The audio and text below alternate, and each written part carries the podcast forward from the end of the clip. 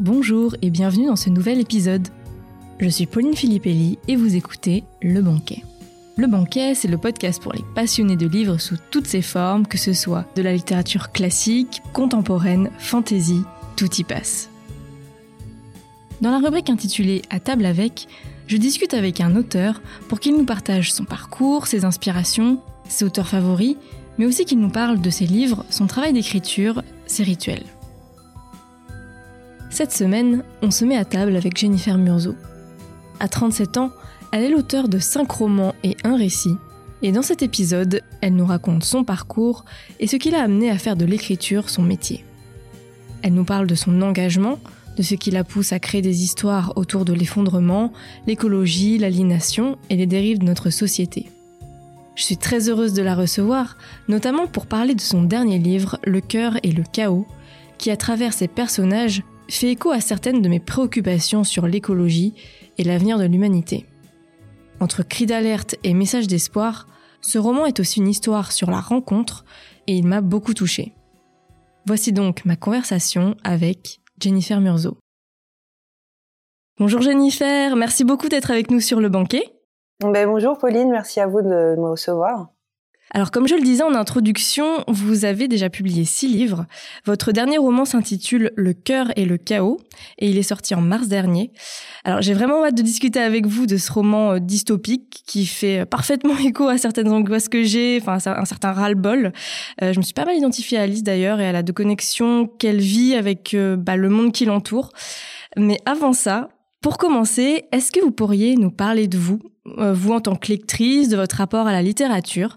Bah, je crois que euh, maintenant que ça fait un certain nombre d'années que je lis parce que je, je suis vieille, euh, je, je, peux dire que je j'ai des goûts relativement euh, hétéroclites. Enfin, en tout cas, euh, je, je cantonne pas mes lectures à un genre en particulier. J'ai passé pas mal d'années à lire des auteurs morts, mais c'était une déformation euh, estudiantine parce que j'ai étudié les lettres modernes et et donc, euh, bah, j'étudiais euh, en priorité euh, des gens qui étaient morts et qui étaient des hommes d'ailleurs, très souvent malheureusement. Et donc, étant donné que je voyais la, la profusion d'auteurs qui existaient, qui avaient écrit des chefs-d'œuvre, etc., je, en, en, sortir de ces études, j'ai voulu continuer à explorer ce patrimoine assez dingue, donc pas mal en littérature française. Et puis après, en commençant ma vie professionnelle, j'étais journaliste euh, culture, et donc j'ai été amenée à découvrir euh, des, auteurs et des autrices euh, contemporains. Et là, par exemple, j'ai une. Alors, pour, parler des auteurs morts qui m'ont énormément marqué, et encore aujourd'hui, qui restent des, références absolues pour moi et des gens très importants. Il y avait Émile Zola, qui est vraiment celui qui m'a certainement le plus marqué par bah, son approche euh, réaliste, euh, naturaliste euh, de la littérature, par son humanisme, par cette sensibilité assez extraordinaire qu'il avait pour pour le, genre humain dans toute sa complexité et dans toute sa perversité parfois. Je voilà, je trouve c'est c'est pas très original de dire ça, j'en suis consciente, mais c'est un immense auteur.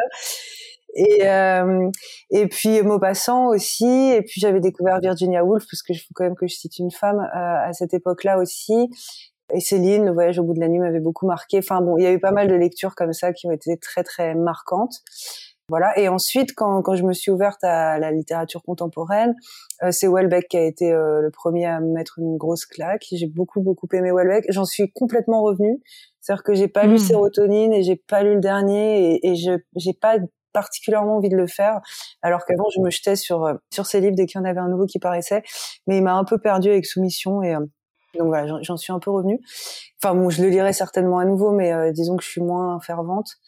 Et euh, Welbeck, euh, Despentes, euh, j'aime beaucoup Catherine Cusset, Nathalie Cooperman. J'aime beaucoup les gens qui parlent de l'époque parce que moi c'est mon terreau d'inspiration et voilà bon mmh, bref donc cette réponse était hyper longue pardon mais mais c'est parce qu'il y a beaucoup de choses et, et donc voilà je suis une lectrice qui cherche à comme beaucoup de lecteurs j'imagine à se sentir euh, je trouve que la littérature fait se sentir moins seul souvent vis-à-vis de ses inquiétudes, de ses angoisses existentielles ou, même dans les choses d'ailleurs les plus intimes ou personnelles. Euh, la littérature, le cinéma euh, sont des arts qui permettent de s'extraire un peu de sa propre existence pour la considérer avec plus de, recul et de distance. Et euh, donc je suis cette lectrice-là. Moi, je cherche un peu ça, ce compagnonnage euh, des lettres. D'accord, mm. d'accord. Et vous nous avez dit que vous étiez journaliste avant. Est-ce que vous pourriez nous en parler un petit peu? C'est-à-dire, euh, est-ce que vous pourriez nous raconter rapidement votre parcours et surtout ce qui vous a fait venir à l'écriture depuis voilà vos études? Je pense que l'écriture, ce qui m'y a fait venir, c'est c'est l'âge, enfin c'est le fait de, de finir par euh, se jeter dans le vide en se disant et finalement pourquoi pas? Et ce qui m'empêchait de faire ça, c'était une absence de confiance en moi qui était euh, qui était extrêmement paralysante. Et je pense que pour écrire, il faut il faut y croire un petit peu. Et pour y croire un petit peu, il faut croire un petit peu en soi. Et ça, c'est quelque mmh. chose qui m'a fait défaut pendant d'assez nombreuses années. Donc tout ça pour dire que du coup j'ai pas eu une vocation très précoce où j'écrivais tout le temps quand j'étais petite, etc. Euh, j'écrivais rien du tout. Un jour on m'a offert un, un journal intime. Dessus, il y a quatre lignes euh, parce que je trouvais ça très fastidieux et très contraignant et très chiant. Donc, je n'étais pas du tout une de ces de ces personnes graphomanes qui ont eu un, un une espèce d'attrait pour l'écriture très très marqué très très tôt. J'y suis venue assez tard. Et euh, mes études, en revanche, bon, c'était des lettres parce que euh, bah parce que néanmoins, enfin, je, je m'imaginais pas être écrivaine, mais en revanche tout ce que je disais sur la littérature à l'instant, je l'ai, je l'ai ressenti assez tôt. Hmm. Et donc, euh, et donc j'ai fait des lettres parce que parce que c'est ce que j'aimais. J'aurais pu j'aurais pu faire une fac de cinéma, mais déjà je faisais flipper mes parents avec la fac de lettres. Alors la fac de cinéma, c'était c'était trop pour eux. et donc du coup, je me suis dit bon, lettres, euh, c'est, on sait très bien que c'est un passeport pour le chômage, mais un peu moins que la fac de cinéma. Donc euh, du coup, voilà, j'avais transigé pour ça, mais j'aurais très bien pu faire des études de cinéma. Et ensuite, au sortir de ça, bah, j'ai fait un, j'ai, c'était du mimétisme. J'étais, moi, je voulais faire du cinéma à l'époque, donc euh, j'avais commencé à faire des stages en, en régie, euh, des stages, ah, d'accord. ouais, sur des, des, tournages et tout ça. Et puis, euh, j'ai une copine qui a fait un stage à Ce soir ou jamais, qui est une émission qui a disparu, qui était une émission culturelle de Frédéric Tadei. Et j'ai dit ah ouais tu fais une ah bon t'étais pas dans le cinéma toi tu fais une émission culturelle? Elle a dit ouais ouais je sais pas pourquoi pas et j'ai dit ah ouais ok bah vas-y moi aussi du coup c'était j'étais pas particulièrement euh, euh, je sais pas enfin c'était un pur mimétisme et donc je suis tombée à à France Télévisions j'ai été stagiaire pour euh, des mots de minuit. Ah d'accord. et ensuite j'étais embauchée et euh, et voilà j'ai poursuivi mais euh, à Direct 8 ensuite qui était l'ancêtre de CNews à une époque qui était assez marrante parce que parce qu'ils commençaient la chaîne, ils avaient très peu de moyens et du coup euh, les journalistes aussi jeunes et inexpérimentés euh, euh et-il était, était avaient quasiment carte blanche. Enfin c'était moi j'ai beaucoup hmm. appris à, ce moment, à cette époque-là.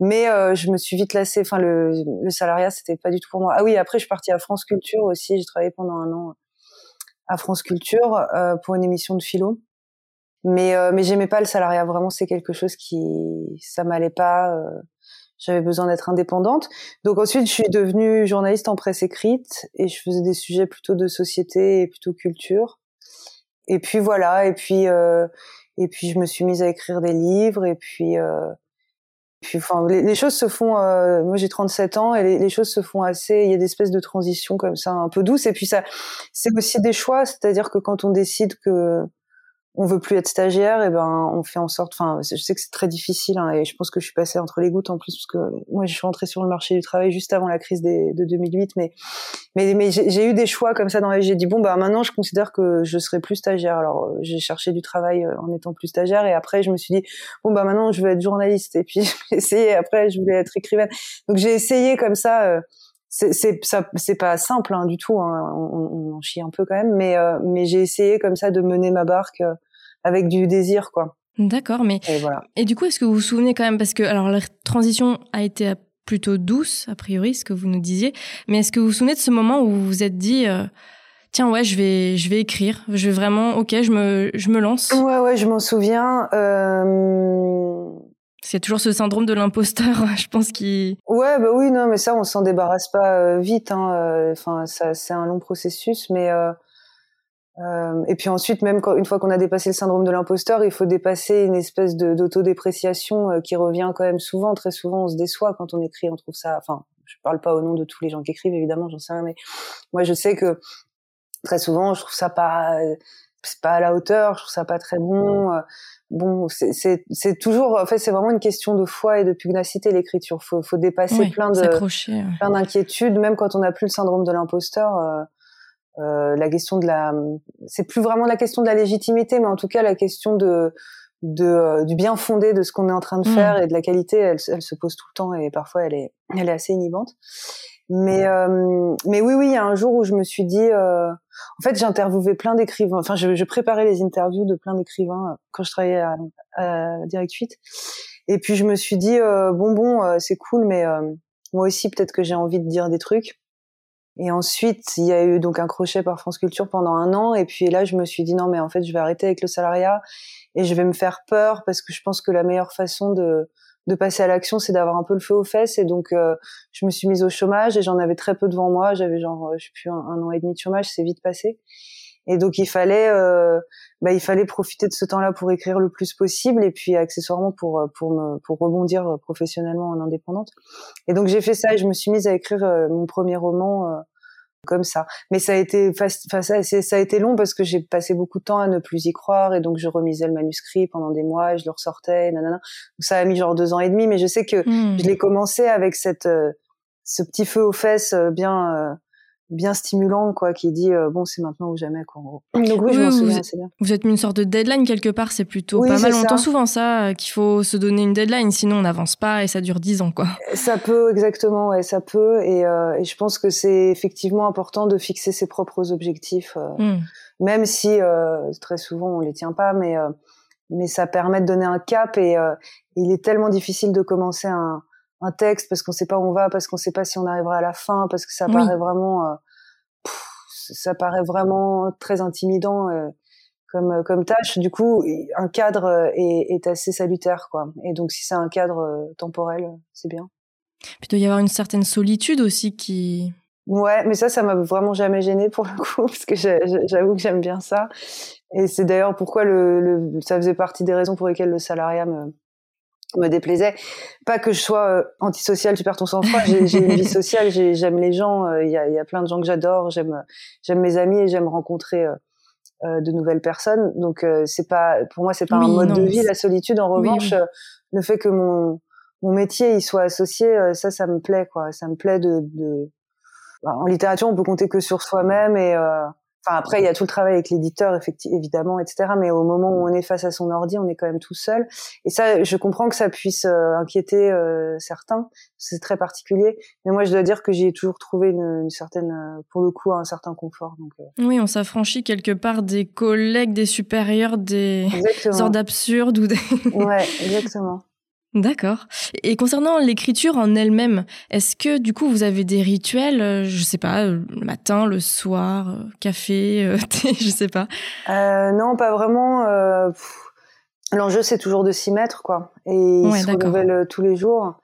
Et donc moi, bah, je procrastine beaucoup avant de finir par m'y mettre. Donc le matin, c'est pas possible pour moi d'écrire parce que, enfin, je dis c'est pas possible c'est pas vrai. Là, je suis en train d'écrire un livre en ce moment, mais je le mets un peu à part parce que c'est pas du, c'est pas de la fiction, c'est un livre, euh, c'est quasiment de la sociologie. Donc, euh, du coup, euh, bon, c'est, presque du travail journalistique, donc ça demande, je sais pas, un, c'est pas, c'est pas, c'est pas la même, la même implication, c'est pas la même chose. Mais bon, ça, disons que ça, j'arrive à l'écrire le matin. Mais quand j'écris des romans, ouais, j'ai un peu un mal fou à m'y mettre. Et donc, je range, je zone sur les réseaux sociaux, je lis des articles, euh, je trie des trucs. Enfin bon, je fais de la, je fais de la merde pendant plusieurs heures. Et donc généralement, je m'y mets. Euh, moi, je sais que j'ai un, un, gros pic de productivité. Euh, euh littéraire vers 17 heures mais c'est pas de bol parce que mmh. maintenant j'ai une fille et donc une heure, une heure c'est du bol d'avoir une fille j'en suis ravie mais une heure vingt plus tard faut aller la chercher donc voilà, du coup j'écris 1h20. non, c'est pas vrai, j'écris un peu plus, mais mais c'est vrai qu'à chaque fois je suis là, waouh, 17 heures, c'est trop mon heure, quoi. Mais euh, mais voilà, donc euh, donc j'écris, non, quand j'écris, j'écris 4-5 heures par jour quand même, mais euh, mais faut s'y mettre quoi. C'est euh, c'est toujours compliqué et aucun thé, ni encens, ni incantation, ni salutation au soleil, ni change quoi que ce soit. C'est c'est compliqué. Ouais, j'ai entendu Beatles quand même, les Beatles, Chopin, Schubert. C'est ce que vous avez dit dans une autre interview. C'est vrai. J'écris toujours un peu avec les mêmes euh, les mêmes gens. Alors c'est pas euh, très original comme goût musicaux parce que qui n'aime pas les Beatles c'est Schubert et Chopin. Mais, sûr, mais, il se trouve que bah, ils ont fait des bons boulots, hein, donc bah euh, moi, je suis très contente de les écouter. Donc oui, j'écoute beaucoup les Beatles, j'écoute beaucoup Massive Attack pour écrire aussi euh, deux albums, Wild Bunch et Protection, tout le temps. Portiched énormément, le Grand Bleu, la musique du Grand Bleu énormément. Ah oui, d'accord. En fait, j'écoute des trucs que je connais tellement bien que je suis pas euh, distraite par les paroles. Oui, c'est immersif, quoi. Exactement, c'est une espèce de, hmm. de petite euh, petite musique un peu qui de petites trans très douces qui, parce que c'est super familier je les connais par cœur et du coup probablement effectivement c'est de l'ordre du rituel en fait parce que ça doit mettre mon cerveau dans des dispositions euh, particulières mais euh, mais c'est pas conscient. Enfin je me suis pas dit euh, je vais mettre ça parce que ça va m'aider à écrire. C'est juste confort. Et ouais en musique classique Schubert Chopin effectivement c'est du bon boulot aussi hein, ok. Une question que j'aime beaucoup poser Qu'est-ce qui est pour vous le plus dur et le plus exaltant dans l'écriture? Euh, le plus dur, bah, c'est s'y mettre. Comme oui, c'est ce qu'on disait. euh, c'est vraiment ça pour moi. Parce qu'une fois que j'y suis, euh, honnêtement, moi, j'ai pas, enfin, je touche du bois, mais j'ai pas trop. Je n'ai, j'espère vraiment que ça n'arrivera jamais parce que c'est très pénible. Mais je n'ai pas connu encore le syndrome de la page blanche. Et donc, une fois que je m'y mets, ça, ça vient quoi.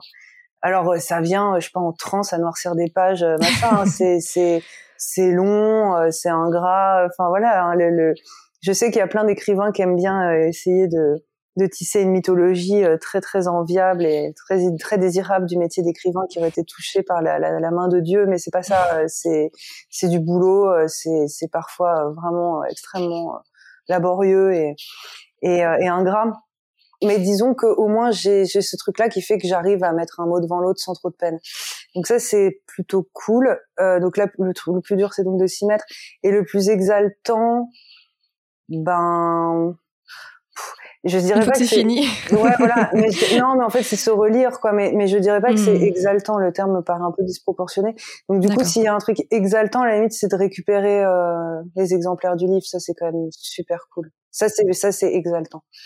Euh, se relire, c'est satisfaisant parce que parce que bah on a quand même euh, on a quand même on se dit qu'on a quand même le mérite d'avoir noirci euh, des pages et puis et puis parce que c'est là qu'intervient un travail fondamental de, de, sculpture quoi qui, qui donne au texte son relief sa musique tout un tas de trucs qui n'existent pas lors des, des, des premiers jets. Donc donc j'aime bien moi cette phase là je l'aime plus que que le tout début où juste je fais des phrases Alors, vous écrivez beaucoup sur les dérives de notre époque. Euh, j'ai vu notamment que vous aviez lu euh, Pourquoi tout peut s'effondrer de Pablo Servigne et Raphaël Stevens. J'imagine que la collapsologie vous a beaucoup inspiré.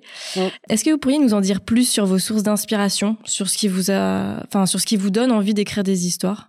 Euh, bah, ça a été beaucoup effectivement l'état du monde, et je pense que j'avais fait en sorte que tout dans ma vie euh, concorde à, l'exploration de ça, de, de, de, de, de cette grande fuite en avant merdique qui me révolte et me déprime, euh, qui est celle de l'humanité depuis euh, depuis pas mal de, de décennies maintenant. Euh, donc en gros, c'est parti de ma prise de conscience écologique et, et, de la, enfin vraiment, c'est mais c'est n'importe quoi. Mais plus plus, enfin j'ai beau vieillir, je m'habitue pas à, au fait que, que les humains, si la branche sur laquelle ils sont assis, c'est c'est fascinant. Hmm. Et j'en veux énormément, évidemment, aux gens qui nous gouvernent et, euh, et aux grosses entreprises qu'on n'ont strictement rien à foutre de rien, qui sont extrêmement court-termistes et qui veulent juste maximiser les profits. C'est d'une bêtise, mais sans fond. Au-delà du fait que c'est très condamnable d'un point de vue éthique, c'est profondément stupide parce qu'il y aura pas assez euh, de, de, place dans les navettes pour Mars. Enfin, je sais pas ce qu'ils s'imaginent les gars à se dire qu'ils vont tous se hmm. barrer dans l'espace. Je sais pas quoi vous dire. Mais en tout cas, bon, disons que ça me révolte euh, particulièrement, et que donc euh, il y a euh, de cela une dizaine d'années, euh, bah, j'ai commencé à m'intéresser à tout ça en tant que en tant que citoyenne entre guillemets, et puis ensuite j'en ai fait aussi le terreau de mon travail de journaliste, et puis ensuite c'est devenu celui de, mon travail d'écrivaine. Donc le rapport de l'humain au monde vivant, etc., ce sont des choses qui m'ont très vite préoccupée. Et puis aussi, ce qui m'intéressait, c'était de scruter l'impact du système économique qui est le nôtre, donc le néolibéralisme, l'impact de ça sur la vie des individus. Donc euh, sur leur rapport au travail, sur leur rapport à l'amour, sur leur rapport à l'intime, parce que on se trouve que on vit dans un monde où le système économique est tellement euh, hégémonique, tellement prégnant que ça devient quasiment, euh, enfin ça devient un mode de vie. C'est-à-dire que ce, ce, ce, modèle économique, c'est pas seulement un moyen de générer de l'argent ou des emplois, c'est beaucoup plus profond et pernicieux que ça. C'est-à-dire que ça a fait des gens, des soldats, euh, un peu euh, privés de, enfin privés d'énormément de choses. Et euh, il y a beaucoup de souffrance aujourd'hui. Et, et, j'étais pas là avant, et j'imagine que, que la guerre de Cent Ans c'était pas génial, et la Seconde Guerre mondiale, c'est, ils ont, on a connu mieux, mais hmm. évidemment que l'humanité a, a vécu des, des, des, périodes atroces et et inqualifiable.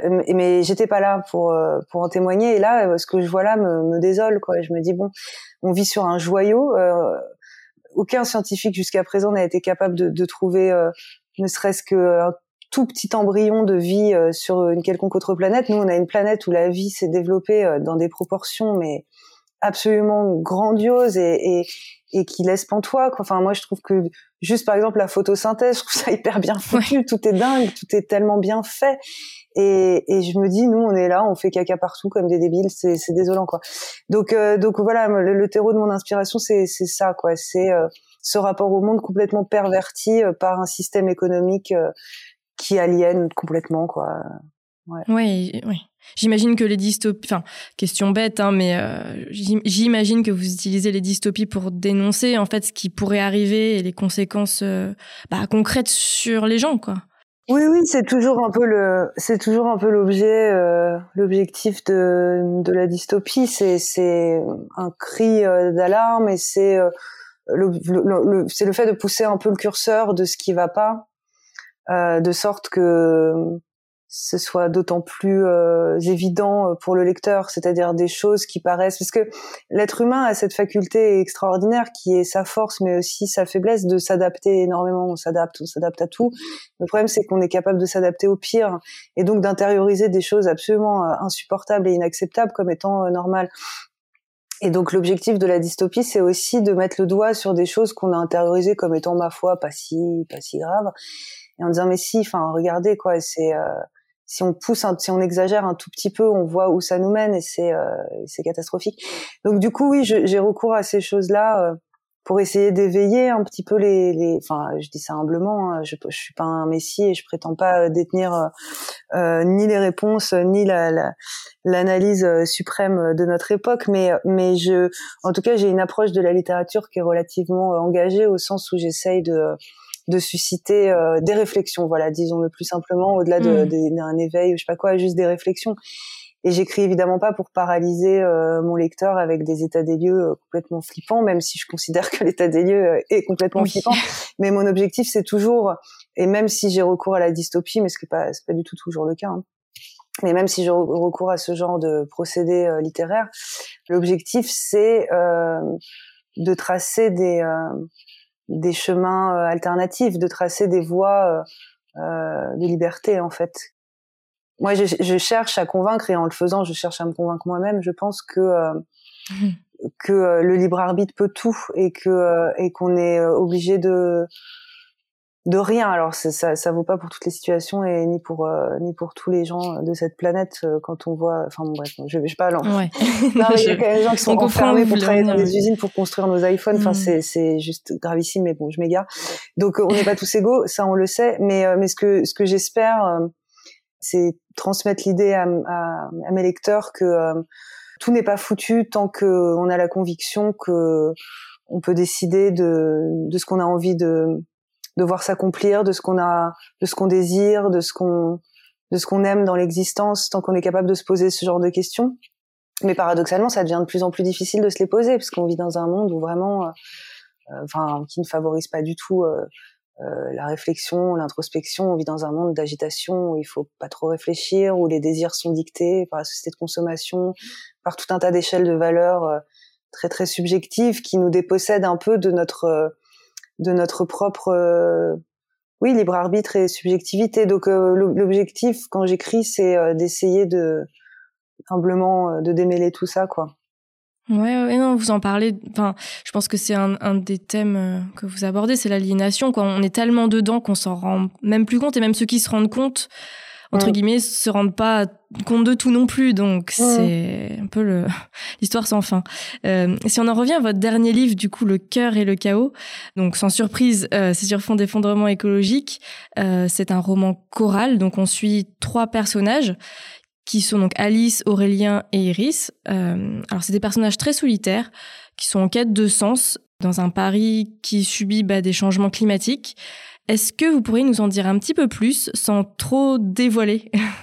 Oui, ça, met en scène euh, trois personnages. Euh, une femme de 90 ans passés euh, qui a toujours été très libre et qui justement a toujours pensé, en tout cas exercé sa liberté et son libre arbitre comme ça, de manière assez décomplexée. Et puis qui s'est jamais marié, qui, était pianiste, qui était qui se sentait très libre, qui était très grisée, qui était très jouisseuse, bon, et euh, qui à 90 ans euh, passé se rend compte qu'elle perd la tête et, euh, et évidemment dévastée par cette cette prise de conscience funeste et se demande comment rester libre dans ces conditions parce qu'elle veut pas elle veut pas devenir une petite chose dépendante. Donc euh, voilà, Iris a deux trois petits problèmes à gérer. Euh, Aurélien, c'est un ancien zadiste, euh, idéaliste, qui a vu ses ses rêves et ses idéaux un peu cassés par la réalité, qui se retrouve les épaules un peu voûtées, la, queue entre les jambes, à revenir à, devoir revenir à Paris pour servir en plus le grand capital qu'il honnie puisqu'il devient livreur à vélo, faute de faute de savoir quoi faire d'autre pour gagner des sous rapidement. Donc lui, il a pas la pêche non plus. Et, euh, et le, dernier, c'est euh, c'est euh, Alice qui euh, bah, une vie bien rangée comme il faut, mais qui se qui se qui s'ennuie énormément avec son compagnon et, et, qui trouve que la vie manque de manque de sel et de et de palpitations et et cherche ça dans des dans des rencontres adultères, mais se, se, se, perd un peu dans une quête sans fin de, de, de, jouissance qui est souvent décevante. Et donc ces trois-là, en fait, incarnent euh, chacun à leur façon euh, un rapport au monde. Ils n'ont pas du tout le même. Ils n'ont pas du tout ni les mêmes préoccupations, ni les mêmes angoisses. Mais en revanche, ils ont en commun euh, une aspiration, sinon au bonheur, en tout cas à la joie.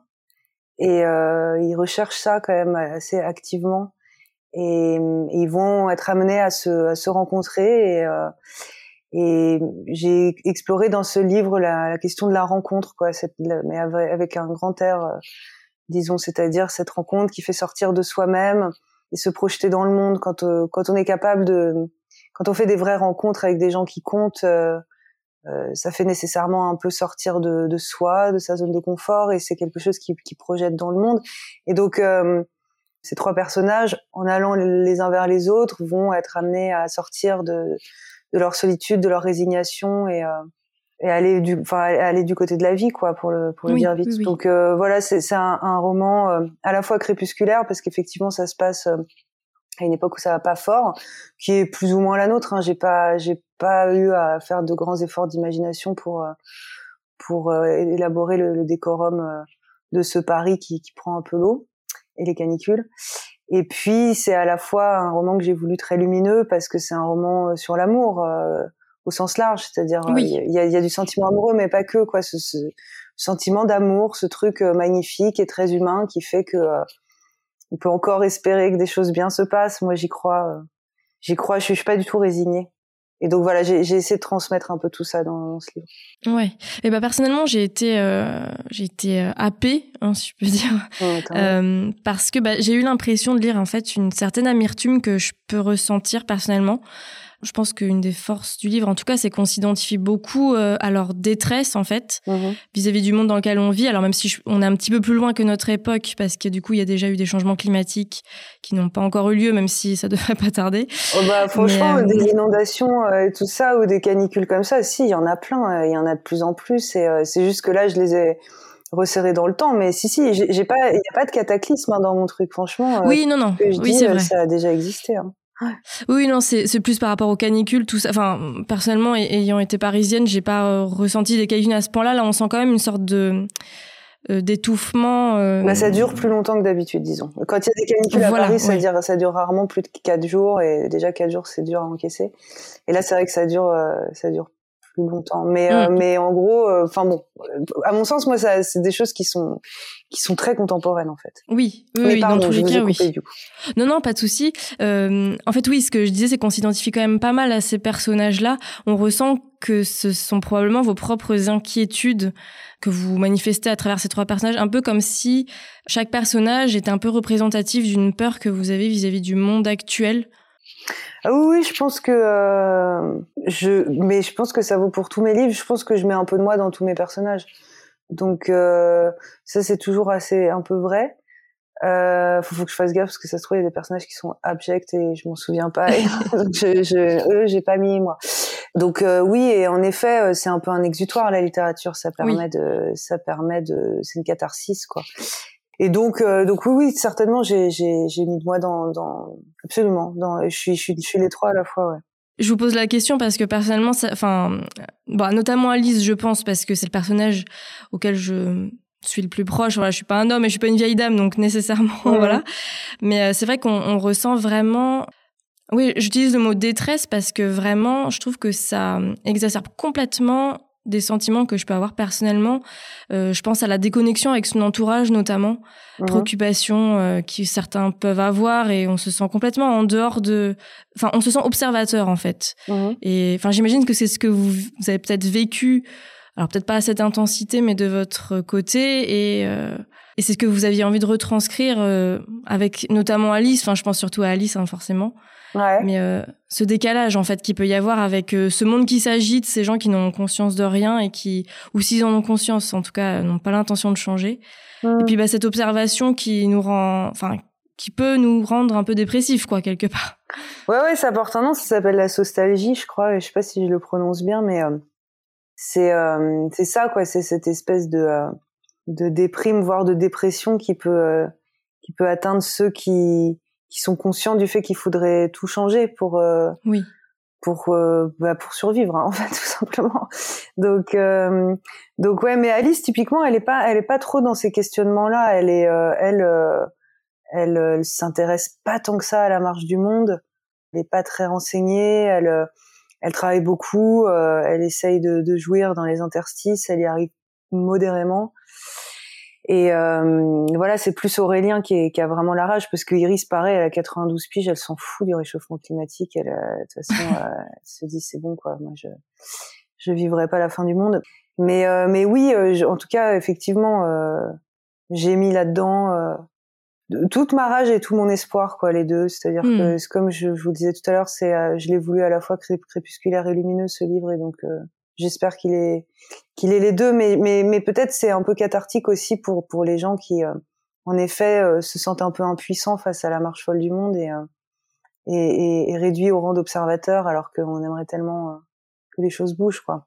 Oui, en fait, ce qu'il y a, c'est que même si Alice et effectivement Harry sont pas forcément au fait de ce qui se passe et ne s'en préoccupent peut-être pas forcément, je trouve que leurs problématiques, en fait, sont complètement ancrées Mm. dans ce qui pose problème dans le monde d'aujourd'hui mm. quand on parle des voilà notamment les applications euh, de rencontres tout ça qui sont enfin même si elle n'en a pas forcément conscience mm. euh, je trouve qu'elle vit quand même malgré elle une problématique en fait du monde actuel et oui, vous avez raison c'est parce que je pensais à l'écologie mais effectivement euh, oui oui sur sur d'autres sujets en effet voilà, c'est ça, c'est que même si, euh, comment dire, même, même, Iris qui donc est vieille, donc il y a toute cette problématique des mm. mouroirs, euh, tout ça. Enfin, je trouve qu'on arrive quand même à identifier, euh, même si c'est pas forcément l'écologie, enfin voilà, le réchauffement climatique, tout ça. Je trouve que quand même il y a, enfin voilà, ça cristallise quand même beaucoup d'angoisse qu'on peut avoir quand on s'intéresse à toutes ces questions. En fait, c'était ça que je voulais dire. Ah oui, non, mais je comprends et, et, tant mieux parce que c'était c'était l'objectif. Mm. D'accord. Bon, du coup, euh, Ma question suivante était un petit peu, euh, comment dire, bateau, parce que du coup, on vous y avez répondu en, parlant de votre livre. En fait, voilà, ce que je voulais vous demander, c'est que vous écrivez sur des sujets engagés. J'imagine que du coup, ça vous permet d'extérioriser certaines angoisses. Au-delà du fait du plaisir d'écrire, c'est vraiment une forme d'engagement puissante pour vous. Je pense à votre, peut-être votre enfant. Est-ce que c'est quelque chose à lui transmettre? Voilà, même si vous avez déjà un petit peu répondu à la mais question. Complètement. moi, c'est. mais parfois, je trouve ça pas du tout assez cet engagement-là parce que parce que bon, déjà, j'ai une audience qui est qui est relativement insignifiante, surtout à, l'aune de des enjeux qui, qui, sont les nôtres. Donc, euh, j'ai pas le sentiment d'avoir un impact sur le monde particulier. Et donc, parfois, parfois je trouve que c'est pas assez pour être tout à fait transparente. Je, hmm.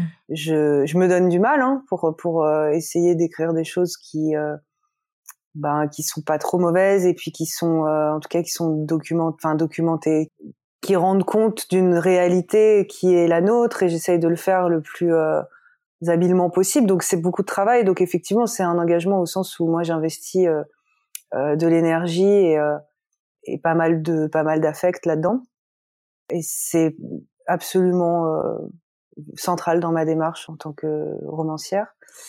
Mais parfois, je me dis, euh, c'est pas assez, quoi, parce que euh, je me pas très souvent, je me dis, je devrais, euh, mais en même temps, je sais tellement pas quoi faire. Enfin, parce que j'ai une petite activité euh, associative, je, je, sais ce que font les assos, je, les, je, je vais manifester, nanani, dès que je peux prêter un peu main forte. Enfin, pas dès que, mais disons que je l'ai fait prêter main forte et tout ça, mais dans les faits, euh, parfois je me dis t'es bien peu de choses avec tes petits bouquins là qui, qui touchent une frange infime, mais le terme est encore trop gros de la population quoi. Euh, donc euh, donc oui c'est mon objectif et je le trouve je trouve le résultat dérisoire par rapport à à l'importance que tous ces sujets revêtent à mes yeux. Mais c'est pas grave, je continue de le faire quand même. De toute façon, je sais rien faire d'autre. Non, mais ça, ça reste, enfin, pour moi, ça reste nécessaire en fait. Et si personne ne mm. prend la peine de le faire, euh, enfin, c'est tellement long d'écrire un livre, si personne ne prend bah, la peine de le faire. J'apprécie vos encouragements. De toute façon, j'avais l'intention de continuer. Mais...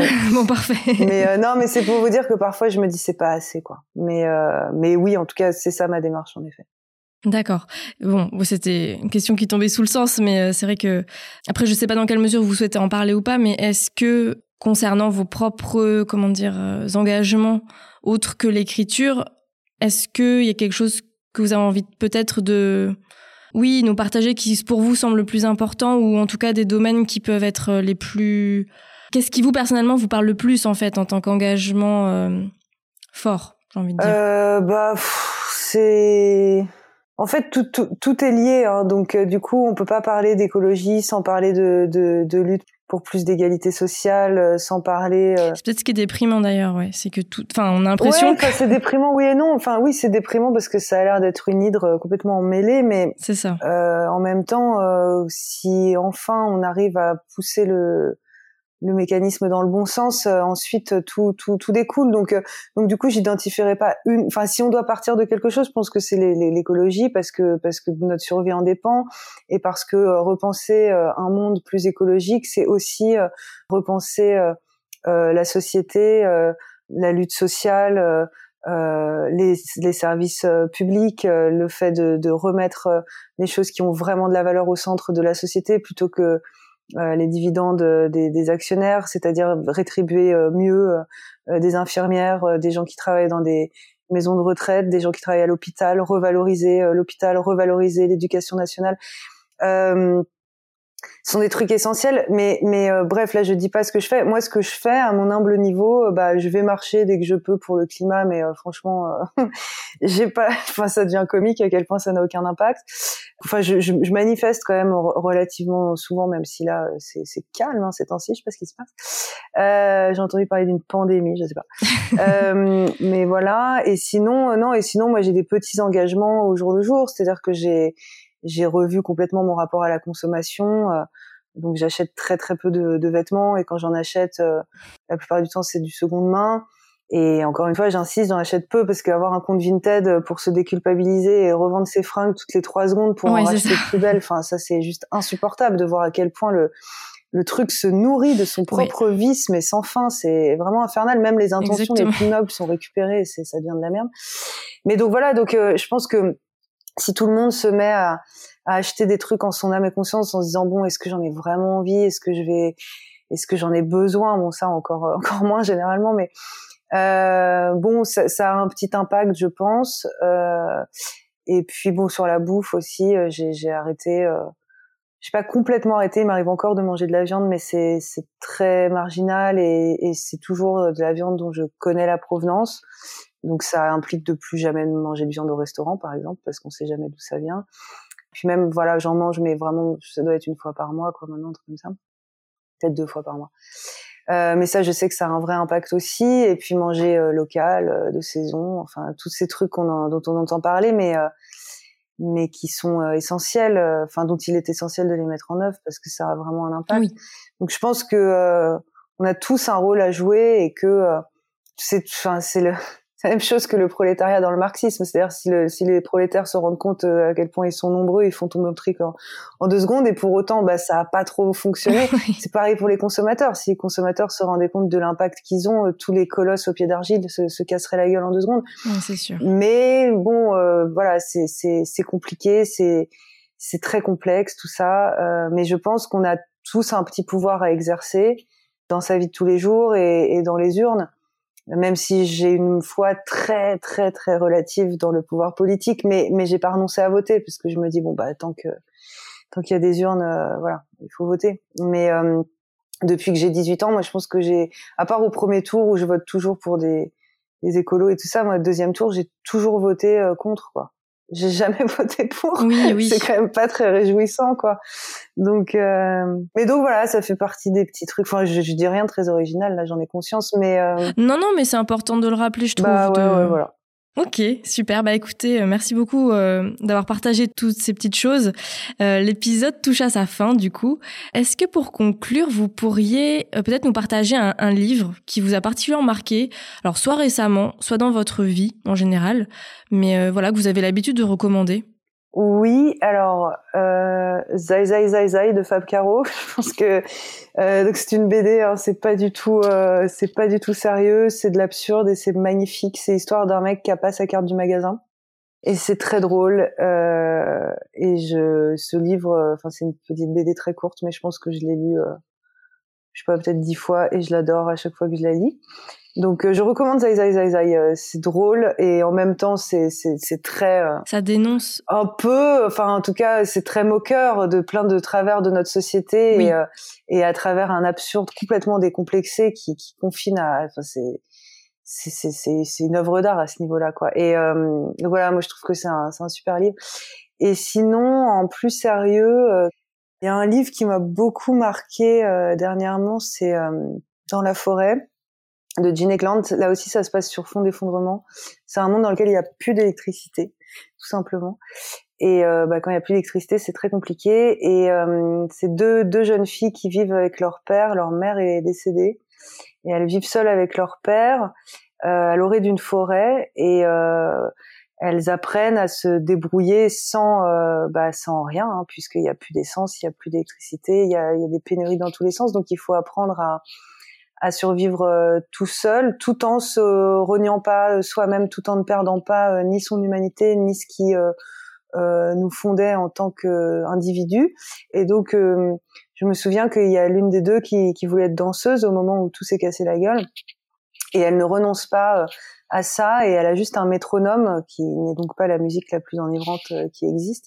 Mais oui. sur ce métronome, elle danse, elle continue de, de danser, et j'avais trouvé ça très beau, parce que D'abord, c'est très bien écrit. Enfin, mais je l'ai lu en français d'ailleurs, donc euh, disons que c'est une très bonne traduction. C'est chez Gaël Meister. En fait, il, date des années 90, mais il a été, euh, il a été traduit euh, assez récemment.